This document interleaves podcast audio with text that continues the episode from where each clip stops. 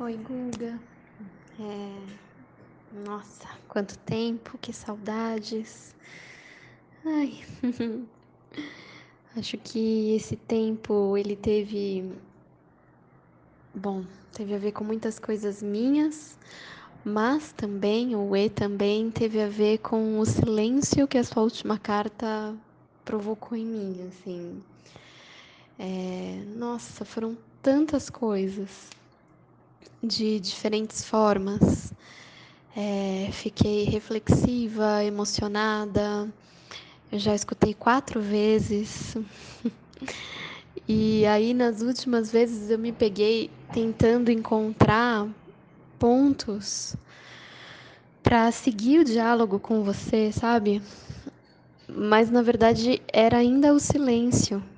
E, e fiquei nisso, como como tem coisas que pedem silêncio, sabe? Fez muito sentido, preencheu muitos lugares que eu estava tentando nomear, ou outros que eu não estava nem percebendo. Mas fato é que eu me lembrei até de um texto é, do Rubem Alves, né? Do Escutatória, que ele é, honra muito o silêncio né, nesse texto. E, e é isso, me lembrou esse silêncio quase sagrado. Né? Ele fala que ele entra num templo e tá todo mundo em silêncio, e isso fica por muito tempo. E aí alguém pergunta, mas quando é que a gente vai começar a orar? E aí alguém diz, mas a gente já tá. Ou ele percebe que já se está orando no silêncio. Então, queria agradecer muito, foi muito bonita muito, muito mesmo. E aí pediu esse tempo, sabe? De que não tivesse uma fala forçada, é, somada a outras coisas que eu estava vivendo também, mas especialmente que a fala nascesse é, pós algo ser tocado, sabe? Até que por fim algo é, emergiu, né? E claro que isso também me fez pensar o quanto muitas vezes em casa é, existe uma uma ânsia pelo preenchimento dos espaços, né? E que muitas vezes não dá para preencher, ou não é que não dá, mas o melhor é que eles aconteçam naturalmente. Enfim. Mas nesse lugar que brotou, por fim, acho que antes de ontem, é, teve a ver com uma mensagem que o Pedro mandou para mim. É, a gente está agora em casa numa dinâmica de adaptar a Melissa na escola. E aí, com isso, ela está ficando muito cansada, enquanto o Pedro ainda está de férias. Então, imagine como é que está o ritmo de casa, né? Então, a Melissa quer ir deitar às 8 horas e para o Pedro ainda está muito cedo. Acho que além da idade dele, ele ainda não está cansado esse horário. Então a gente está se separando.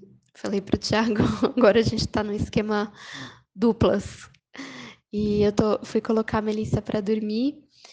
E enquanto eu é, coloco ela na cama, né? Geralmente faço uma oração com ela, canto uma canção. E aí ela fica na cama para dormir, mas ela pede que eu fica, fique no quarto. E aí geralmente eu me afasto assim da cama um pouco e fico no quarto, mas fico envolvida em outra coisa, né? Até para liberá-la mesmo. E fico bem, não falo mais, nada disso. E nesses dias eu tenho conversado com o Pedro por WhatsApp. Ele pega o celular do Thiago e a gente conversa por WhatsApp. E tá sendo muito divertido fazer isso com ele. E então eu mandei uma foto minha, pra... a gente ficou trocando GIFs animados, e eu mandei uma foto minha para ele, é, dizendo assim, para você lembrar de mim enquanto eu tô longe. Bem melada mesmo. E aí o Pedro me manda a seguinte mensagem, depois embaixo da minha foto. Como eu te amo Olhando para o seu rosto, dá para lembrar de todas as coisas boas que eu já fiz no mundo. assim, eu olhei para essa mensagem, eu demorei a acreditar que ele estava escrevendo isso, sabe?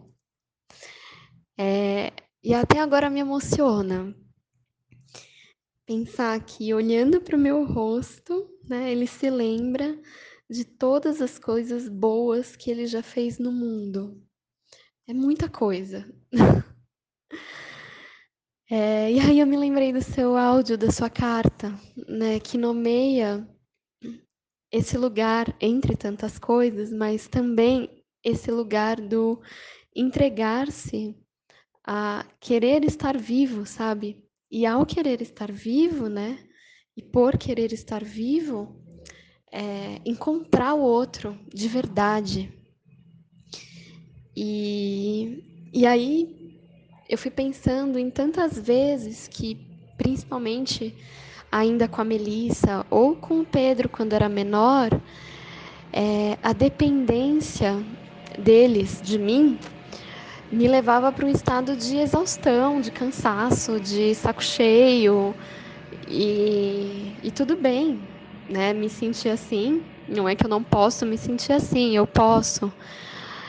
E aí, ao mesmo tempo, eu pensei, gente, agora ele tem nove anos e ele está nomeando, é, no caso dele, né, do jeito dele, qual que é a importância de olhar para o meu rosto, que faz ele se lembrar de todas as coisas boas que ele já fez na vida.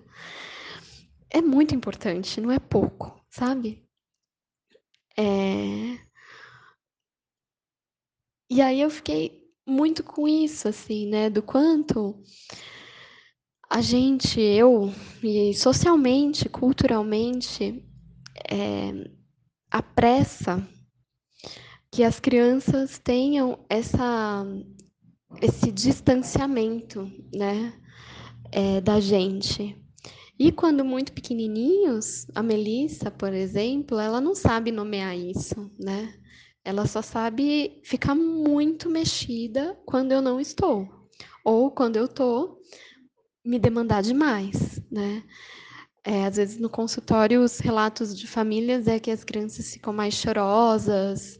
É, no caso da Melissa, ela fica mais brava mesmo. que sinto que tem a ver com o que você trazia também, que é, é eu te amo tanto, né? Que eu quase fico com raiva, sabe? Do quanto você me mobiliza, né? O quanto você é, faz eu existir, né?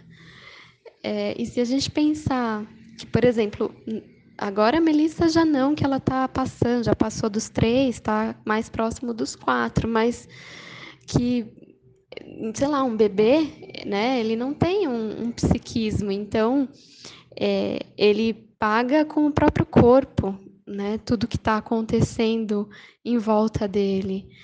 É, e o quanto o olhar né, da mãe, do pai, é espelho. É, e o quanto a gente precisa apostar na potência da criança para ela ir se reconhecendo como sujeito, como pessoa, né? É, e ela vai fazendo isso justamente é, é, é, a gente estar ali que ajuda é, ela a existir, né?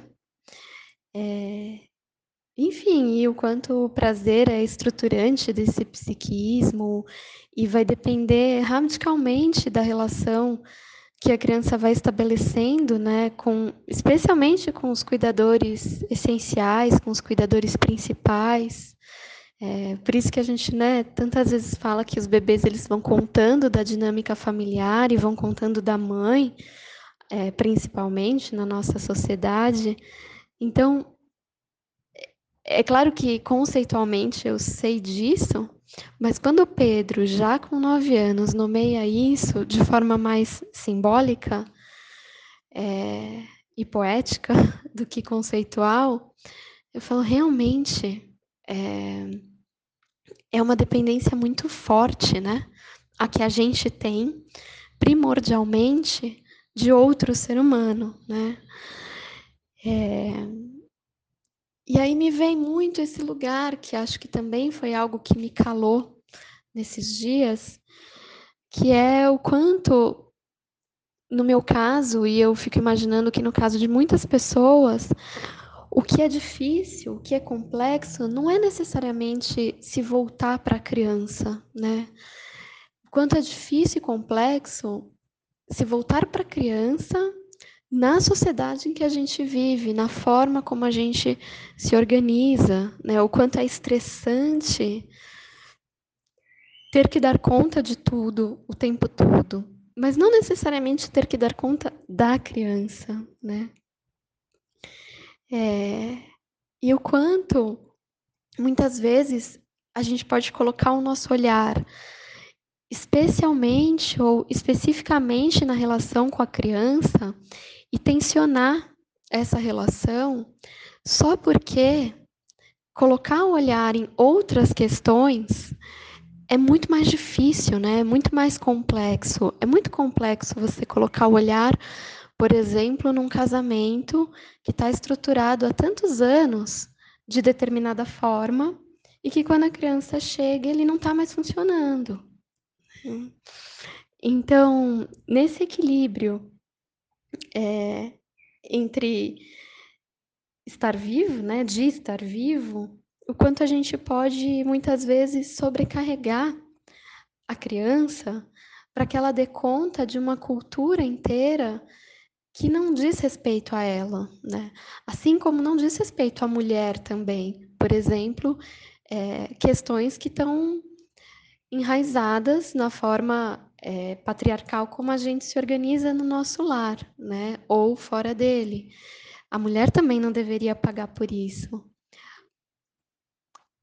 Mas eu fiquei especialmente tocada pela criança e pelo tamanho né, do lugar que a gente ocupa na vida dela e, e com muito desejo de nutrir no Pedro, por exemplo, essa certeza de que, como você diz, eu estou investindo né, muito para que a nossa relação não, não sucumba a que ele vire adulto rápido, né? Nossa relação não seja apressada, né, para que a nossa relação tenha verdade, para que eu possa anunciar para ele às vezes em que eu não estou mais aguentando, né, em que eu estou muito cansada, mas que eu tome muito cuidado no tom da minha voz, para que em nenhum momento eu, eu despeje nele é, a, a memória de que é a presença dele, a presença verdadeira dele,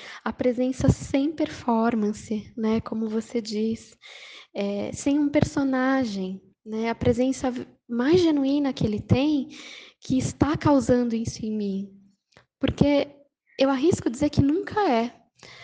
é ela causa algo em mim né, que mexe na minha harmonia, na minha saúde, na medida em que eu não posso receber essa presença.